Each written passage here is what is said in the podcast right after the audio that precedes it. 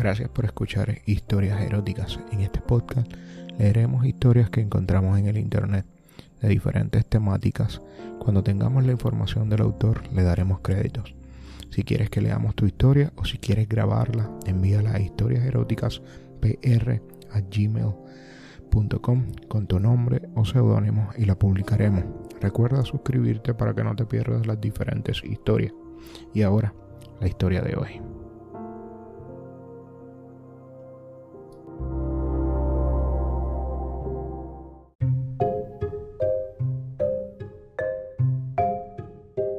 Hace tres años, cuando yo tenía 19 y apenas faltaban dos semanas para hacer los 20, una amiga me quitó a mi novio.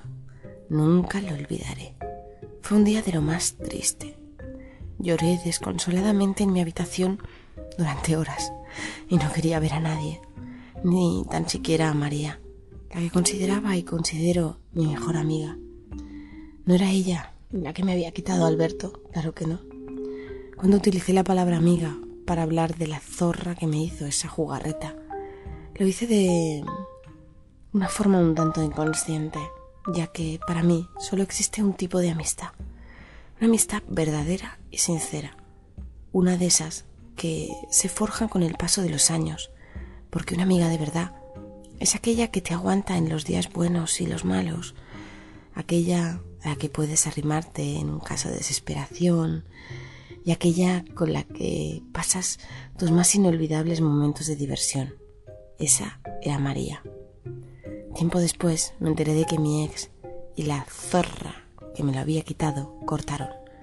Al parecer, Alberto había empezado una nueva relación. Eso me dolió. Confieso que por un momento creí que tal vez la separación le motivaría a llamar de nuevo a mi puerta, pero no lo hizo prefirió a otra antes que recuperarme. En lo que a mí respecta, yo seguí estando soltera. Me encantaba jugar el papel de la pobre chica desvalida. Y no tener novio me iba como anillo al dedo. De haber querido tener uno, os aseguro que no me hubiera costado nada. Los chicos se ponían en cola junto a mi puerta, esperando a ser el afortunado pero eso me hubiera desmontado los esquemas. María quería aliviarme el dolor y la tristeza que sentía, y por eso una o dos veces al mes me conseguía ligues. La chica se superaba, se superaba cada mes. El nivel de los tíos que me presentaba era siempre superior al anterior, y aunque me hiciera la estrecha durante un tiempo, finalmente sucumbí ante los encantos de Javi. Menudo chicarrón. Estaba estaba hecho.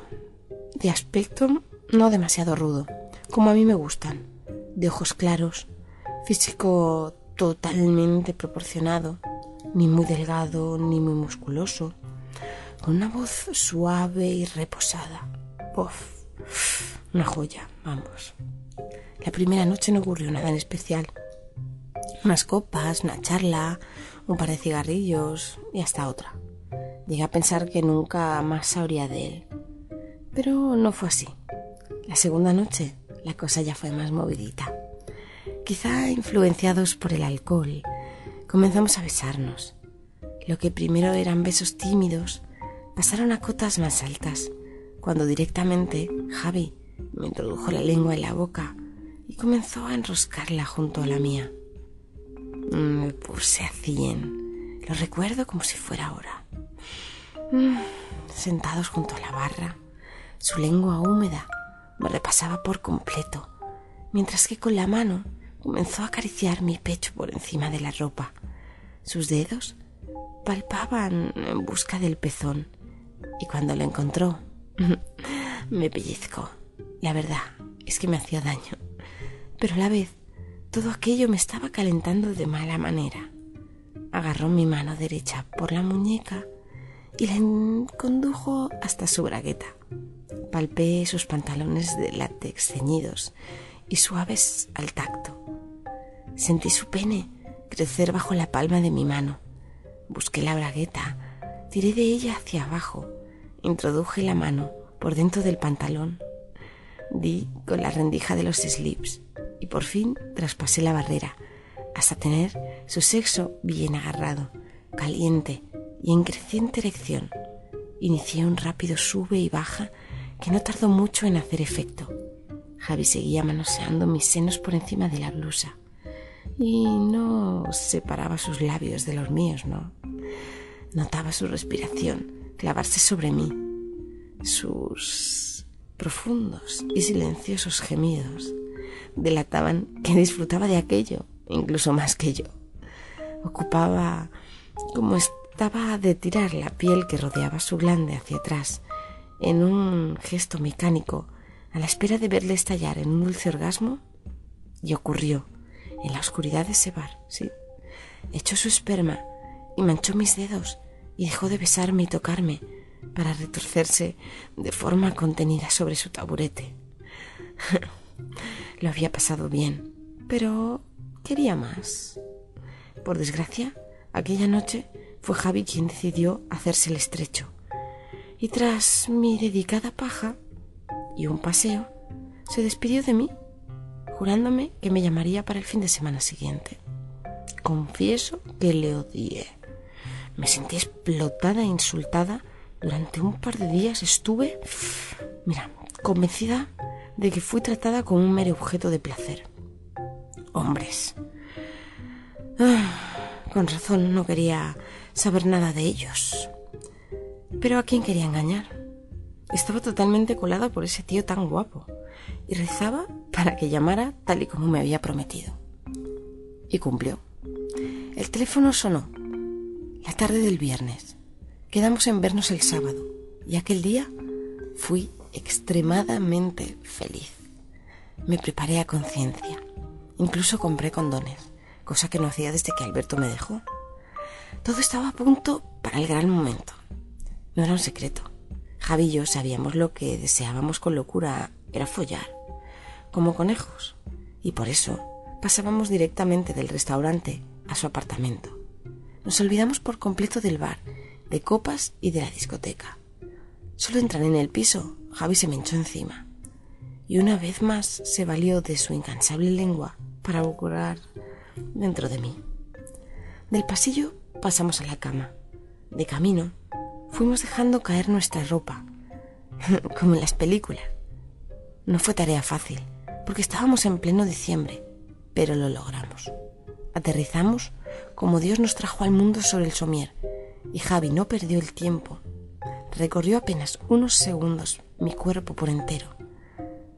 Me besó mis pezones, acarició con las uñas mis muslos y aprovechó mis escalofríos para colocarse sin que me diera cuenta entre las piernas y repasar la raja de mi sexo con uno de sus dedos. Mmm, cómo me gustaba, qué inolvidable sensación. Dejé caer mis brazos hacia los lados de la cama, abriéndome por completo a él. Separé también mis piernas y me dispuse a ser su aperitivo. Javi sabía lo que se hacía y me comió el coño como nunca antes Alberto lo había hecho. Mojó con sus humedecidos labios todo lo que encontró en su paso y prestó especial atención al clítoris. utilizó toda suerte de trucos y técnicas para ponerme a cien. Palpó mi vagina por completo y yo me humedecí como una loca, esperando ser penetrada. Javi se incorporó y me mostró su vigoroso falo erecto. Estiré mi mano hacia él deseando poder acariciarlo. Pero en el extraño juego de mi amante, eso no era parte de las reglas. Él se ocupaba de lograr una erección completa, sacudiéndolo con la mano, roja, ardiente y cubierta con un preservativo.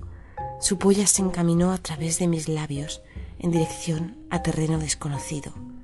La entrada fue apoteósica la hipersensibilidad de las pieles de nuestros genitales estallarán en un éxtasis sin fin en cuanto hicieron contacto.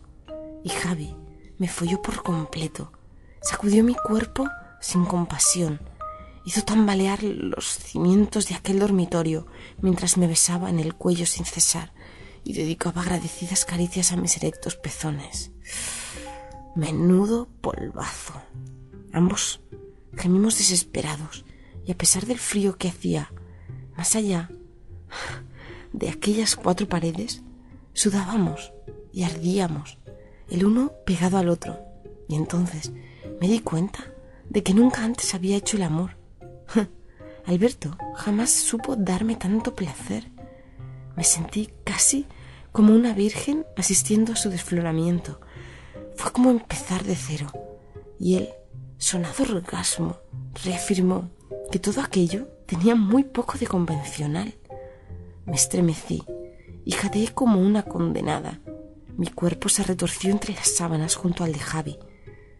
Algo absolutamente maravilloso. Al día siguiente, cuando salió el sol, me desperté completamente enamorada de mi amante. Todo en él era perfecto. Me pasé una hora mirándolo. Dormir profundamente. Le observaba. Una y otra vez me decía a mí misma lo afortunada que había sido al conocerle. No olvidé que todo se lo debía a María. Y era la persona que me había presentado a Javi. Y gracias a él estaba consiguiendo olvidarme de Alberto. De hecho, lo logró del todo, porque Javi desapareció de mi vida unos días después. Nunca me dio su teléfono, así que no tenía dónde llamarle. Ah, le supliqué a María que lo buscara y ella me prometió que daría con él. Ya no había lugar en mi cabeza para Alberto.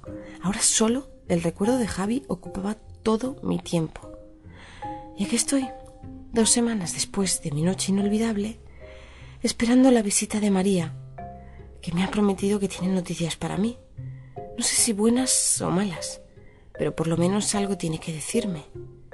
Quizá ha descubierto que Javi tuvo un accidente y por eso no pudo llamarme. O a lo peor está con otra persona. La impaciencia me corroe. Miraré por la ventana a ver si llega. Sí, sí, ahí está María. Pero no viene sola. ¿Quién es ese? Es Alberto. Viene con Alberto. Esto es increíble. Eh, un momento. ¿Por qué van cogidos de la mano?